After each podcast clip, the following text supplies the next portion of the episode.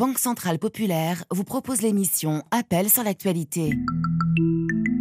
Banque Atlantique, grandir ensemble. Appel sur l'actualité. 33 9 693 693 70. Juan Gomez. Appelez-nous, exprimez-vous, l'antenne vous appartient. Dans 30 minutes, nous parlerons de la Guinée. À quand le procès du massacre du 28 septembre 2009, 12 ans après la mort d'au moins 150 personnes et du viol d'une centaine de femmes par des militaires dans le stade de Conakry Eh bien, la Cour pénale internationale fixe un ultimatum. Soit la Guinée ouvre le procès dans trois mois, soit la CPI prendra le relais. Alors, quelle sera la réponse des autorités de la transition? La tenue rapide d'un procès procès équitable vous semble-t-elle envisageable? Vos réactions, évidemment, euh, nous intéressent. Vous nous appelez au standard 33 9 693 693 70. En tout cas, suite à ce coup de pression de la CPI, le ministère de la Justice annonce qu'une réunion du comité de pilotage chargé justement d'organiser le procès se tiendra ce vendredi au ministère de la Justice. Nous sommes dans l'actualité, on en parle donc tout à l'heure et vous nous rejoignez également sur nos réseaux sociaux. Pour commencer d'abord, vos questions et justement, une première question qui permettra de planter le décor du débat du jour. Bonjour Mokhtar. Bonjour à tous les auditeurs de la presse. À justement, en Guinée, une question sur le dossier du 28 septembre 2009. Effectivement, Juan, la Cour pénale internationale CPI a donné un ultimatum de trois mois à Conakry pour organiser le procès. Que se passera-t-il si ce délai n'est pas respecté? Alors, que se passera-t-il si d'ici la fin du mois de mars 2022, le procès euh, ne commence pas? Nous posons la question à maître Alpha Amadou Desba. Bonjour. Bonjour, Juan. Merci d'être avec nous, de prendre quelques minutes. Vous êtes le vice-président de l'Organisation guinéenne des droits de l'homme, coordinateur du collectif des avocats des victimes. Avant de répondre à Mokhtar, d'abord, euh, une première réaction. Que vous inspire cet ultimatum de la Cour pénale internationale? Écoutez, d'abord, il ne faut pas parler d'ultimatum, puisqu'en réalité, c'est une entente qui a été trouvée. Parce qu'en réalité, quand la CPI est venue à Conakry, elle a proposé un délai pour la tenue du procès. Donc, euh, le gouvernement guinéen a accepté sans aucune réserve dans la mesure où il était déjà dans, dans la dynamique d'organiser ce procès. Donc, c'est dans ce cadre que ce délai a été accepté par le gouvernement guinéen afin que ce procès soit organisé dans les meilleurs délais. Parce que le gouvernement même estime qu'il pourrait l'organiser avant même le délai que la CPI a proposé. ah oui. une entente entre euh, la CPI et le gouvernement guinéen. Le gouvernement estime qu'il peut ouvrir le procès avant même la fin du mois de mars, euh, dites-vous. Euh, ce qui est sûr, c'est que désormais, ce dossier est une priorité pour la Cour pénale internationale qui, rappelons-le, depuis quelques mois, a un nouveau procureur, Karim Khan, la communauté internationale, la Cour pénale internationale qui s'impatiente. On rappelle que ces faits se sont déroulés il y a maintenant 12 ans. Si toutefois fin mars 2022, le procès n'a toujours pas commencé. Concrètement, que va-t-il se passer? Écoutez, en réalité, nous sommes dans la complémentarité positive depuis plus de depuis 12 ans maintenant. Si le procès n'est pas organisé dans les délais indiqués, il y a deux cas de figure. D'abord, la CPI pourra faire l'évaluation des motifs qui ont soutenu la non-tenue du procès dans le délai que le gouvernement lui-même a souscrit.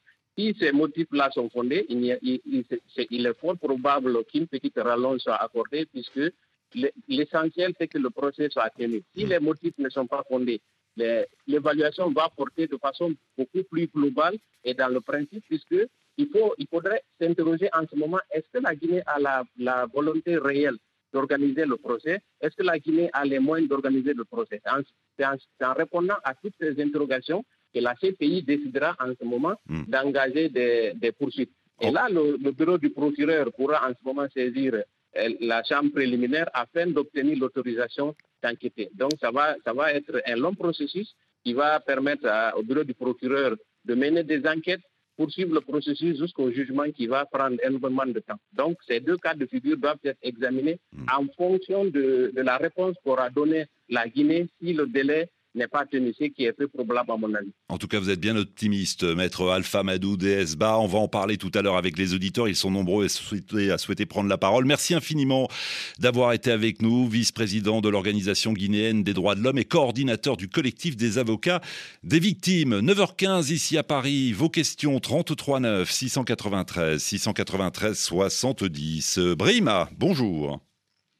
Bonjour euh, Juan Gomez, bonjour à tous les auditeurs de RFI. Soyez le bienvenu, on va parler football avec vous. Vous souhaitez que l'on revienne sur la cérémonie du Ballon d'Or, c'était lundi soir à Paris.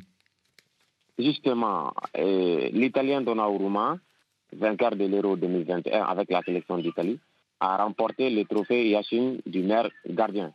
Il se retrouve devant l'international sénégalais Edouard Mendy. Alors Juan, ma question est de comment expliquer que Mendy ne soit que deuxième malgré ses performances depuis son arrivée à Chelsea. C'est vrai que la polémique euh, enfle depuis maintenant euh, un peu plus de 24 heures. Bonjour Thomas de Saint-Léger. Bonjour Juan. Journaliste au service des sports de RFI, c'est vrai que malgré ses exploits avec Chelsea, le Sénégalais euh, n'a pas été désigné meilleur gardien de l'année. C'est justifié, pas justifié? Bah, Ça se discute, c'est vrai. Comme souvent, hein, quand il s'agit de, de récompenses individuelles, le ballon d'or encore cette année n'a pas échappé à la règle. Le trophée Yachine non plus. On a lu, vu, entendu de nombreuses personnes se demandant comment ce prix avait pu échapper à Edouard Mendy. Brillant, notre éditeur l'a rappelé, mm. avec euh, Chelsea, vainqueur de la Ligue des Champions, actuellement en tête du championnat d'Angleterre. Il y a aussi en creux euh, cette idée selon laquelle les footballeurs africains en général ne sont pas estimés à leur euh, juste valeur, peut-être, même si euh, Donnarumma en face avait des arguments. Il a remporté l'Euro cet été avec l'Italie, il a été élu meilleur joueur du tournoi, ça pèse lourd dans la balance.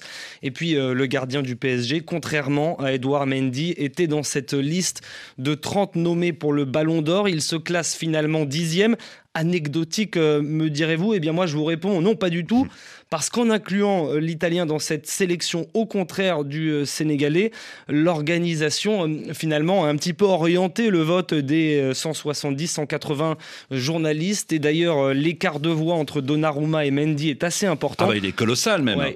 594 voix pour le, gardien italien, 190 pour le sénégalais. Oui, alors en point, c'est un, petit peu, un petit peu différent, mais il y a un écart effectivement important. Je crois qu'on est de l'ordre de 38% pour Donnarumma, 20%, autour de 20% pour Mendy. Et c'est peut-être euh, ça d'ailleurs qui est, le plus choquant finalement. Mm. Euh, en tout cas, Edouard Mendy aura certainement d'autres occasions de remporter ce fameux trophée. Et oui, bien sûr, c'est un gardien euh, qui certes a 29 ans, mais encore de belles années devant lui, à commencer par celle qui vient. 2022 en club, ça se passe bien, euh, très bien même. Chelsea euh, peut être euh, champion d'Angleterre. Chelsea est toujours en course pour conserver son titre en Ligue des Champions. Pour l'instant, il n'a encaissé que 5 buts sur 13 rencontres alors oui, pour ça compte pour l'année 2021, ça. Il faudra rééditer en 2022. Ah, Ce que je vous dis simplement, c'est que euh, la machine, elle marche bien à mm. Chelsea, euh, qu'il n'y a pas de raison euh, que ça fonctionne moins bien dans, les semaines qui viennent. Et puis, il y a bien sûr cette canne qui arrive avec la, sélection sénégalaise. si les Lions de la Terenga s'imposent au Cameroun avec un grand Edouard Mendy, l'ancien Rémois, eh bien, il prendrait déjà une option sur ce prix Yachine, même s'il y aura une Coupe du Monde hein, quand même qui devrait compter en fin d'année. Et le Sénégal, pour l'instant, doit d'abord penser à, valider cette qualification pour le Qatar. Brima, a-t-on répondu à vos questions? Oui, suffisamment. Suffisamment. Vous n'avez pas l'air convaincu. En tout cas, bon, chacun, euh, chacun son choix. Visiblement, vous, vous auriez voté pour Mendy. La majorité des journalistes et de nos confrères à travers le monde ont préféré euh, le, gardien italien. Bah, c'est comme ça. Thomas ah, c'est comme ça, c'est le mot de la fin, je crois. Voilà, c'est le mot de la fin. On arrête là. Bonne journée, Thomas. bonne journée. Et bonne journée à Brahima, à Bamako, où il est 8h18 euh, minutes. On repasse au standard. 33 9 693 693 70. Tiens, on reste dans la capitale malienne. Mahamadou, bonjour. Bonjour Juan, bonjour RFI. Soyez le bienvenu, nous vous écoutons. Merci Juan. La polémique enfle depuis un moment autour de l'introduction du mot le pronom IEL au dictionnaire Le Petit Robert. Mhm. Ma question est donc la suivante. Quelle est l'origine du mot IEL Que signifie-t-il? Pourquoi tant de polémiques? Et qu'est-ce que l'Académie française en dit? Alors ça fait beaucoup de questions effectivement, mais c'est vrai qu'il y a euh, quelques semaines, le pronom YEL est entré dans la version numérique du petit Robert. YEL, I-E-L, ce sont trois lettres qui font réagir. Sophie Torlotin, bonjour. Bonjour. Journaliste au service culture de RFI, euh, la polémique s'enflamme. Oui, bonjour euh, Mahamadou. Effectivement, il y a polémique avec ce ou même ces pronoms neutres, car on peut aussi décliner au, pluriel, hein, I-E-L-S. donc ces nouveaux pronoms qui suscitent la polémique alors, yel, c'est la contraction ou l'alliance, si vous voulez, du pronom masculin il et du pronom féminin elle, à la troisième personne du singulier. Euh, euh, donc, en français, vous savez qu'il n'y a pas de pronom neutre mmh. hein, en français, à la différence d'autres langues. Euh, et les personnes qui ne se sentent ni homme ni femme, ou alors et homme et femmes, donc euh, ils se disent eux-mêmes non binaires, ne souhaitaient pas être désignés sous l'un ou l'autre des pronoms genrés, il ou elle. C'est donc tout d'abord au sein de la communauté LGBTQI+, qu'ont été employés ces nouveaux pronoms neutres au début des années 2010. Donc à l'origine, c'est un usage militant pour répondre à une demande de visibilité, de reconnaissance de personnes qui ne se sentaient pas représentées. Le petit Robert, qui a pour vocation de rendre compte de l'évolution de la langue, affiche donc, vous l'avez dit, Juan, dans son édition en ligne, que le pronom yel, je cite la définition, vise à désigner une personne, quel que soit son genre. Fin de citation. Les documentalistes du Robert ont en effet constaté que ce néologisme était de plus en plus utilisé. Alors, depuis deux semaines, certains euh, applaudissent la décision du petit Robert, d'autres, en revanche, sont vent debout. Expliquez-nous pourquoi ce pronom fait polémique. Eh bien, parce que l'évolution de la langue dans une direction plus neutre, hein, l'évolution de la langue française, et plus généralement, même, on peut parler d'écriture inclusive, hein, qui vise à mettre à égalité masculin et féminin, euh, provoque de nombreuses crispations de nombreux élus, euh, jusqu'au ministre de l'Éducation nationale. Il voit une dérive venue d'outre-Atlantique, donc d'Amérique. Il dénonce le succès de militants d'une cause qui dénature le français et ils emploient le, terme, un, autre néologisme, hein, le wokisme. Euh, c'est une sorte de mot épouvantail pour décrédibiliser toute cette évolution. Je rappelle juste que le terme woke, W-O-K-E, qui signifie éveillé en anglais, a été utilisé dès le 19e siècle aux États-Unis pour décrire l'expérience des Noirs dans une société post-esclavagiste, mais encore raciste. Depuis, c'est un terme qui est employé pour dénoncer en général toutes les discriminations, qu'elles soient sexuelles, raciales ou culturelles. Mais ses opposants y voient euh, l'essor d'un nouveau politiquement correct. Alors Jean-Michel Blanquer, le ministre de l'Éducation nationale, a déjà pris position, estimant que l'écriture inclusive n'était pas l'avenir de la langue française. Et un député, le député LREM de l'Indre, François euh, Jolivet, donc s'est indigné de l'entrée du pronom Yel dans l'édition numérique du Robert. Il a tweeté en ce sens et il a indiqué qu'il avait adressé un courrier à l'Académie française pour solliciter son point de vue. Oui, en tout cas, on voit bien qu'au sein même du gouvernement, euh, il n'y a pas unanimité. Euh, Jean-Michel Blanquer, le ministre de l'Éducation, est contre. Elisabeth Moreno, je l'ai entendu, a salué l'initiative du petit Robert. Vous parliez de l'Académie française, justement. Mahamadou se demandait si les académiciens avaient réagi Eh bien, écoutez, pas pour le moment. Hein. Euh, L'Académie française et même les académiciens à titre individuel euh, ne se sont pas euh, prononcés publiquement sur la légitimité de, ce pronom. Je rappelle juste que l'Académie française, effectivement, euh, elle, a plusieurs siècles. Hein. Mmh. Euh, elle compte 40 membres et elle est, qui sont chargés d'élaborer le, dictionnaire.